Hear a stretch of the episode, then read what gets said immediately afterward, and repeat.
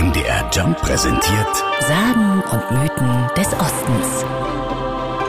Mitten in der Nacht wird die Hebamme von Strehla, das liegt zwischen Leipzig und Dresden, aus dem Schlaf gerissen. Jemand klopft kräftig an ihre Tür. Ein Ritter bittet die überraschte Frau, mit ihm zur Elbe an den Nixstein zu reiten. Seine Frau liege dort in den Wehen und sie solle bei der Entbindung helfen. Als die Hebamme erkennt, dass der Ritter der Nixengeist Nix aus der Elbe ist, greift sie etwas ängstlich nach ihrer Arbeitstasche und folgt ihm an den Fluss und entbindet die kleine Nixe von der Mutter.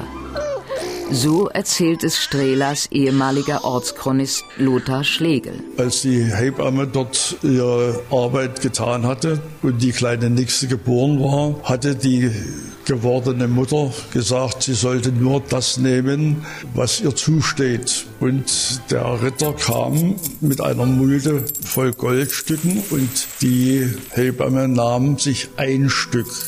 Immer wenn die Hebamme fortan das Goldstück ausgab, hatte sie kurz darauf wieder ein neues Goldstück in ihrem Geldbeutel. Doch leider sollte das Glück nicht lange andauern, denn die Hebamme machte einen großen Fehler. Sie erzählte der Nachbarin von dem sagenhaften Schatz. In diesem Augenblick war die Zauberkraft des Goldstückes verloren. Die Moral ist, man sollte Wohltaten genießen und nicht in der Welt rumposaunen, denn dann gibt es genügend Neider und man verliert seine guten Vorteile. Diese Sage ist schon viele hundert Jahre alt, sagt Lothar Schlegel, und sie ist in der Region sehr bekannt. Denn auch heute noch werden diese und andere Nixen-Geschichten in Strehla erzählt und gelebt.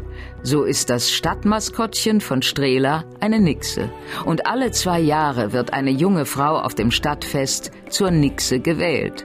Sie repräsentiert dann die Stadt Strehla bei offiziellen Anlässen. Sagen und Mythen des Ostens. MDR Jump. In Sachsen, Sachsen-Anhalt und Thüringen zu Hause.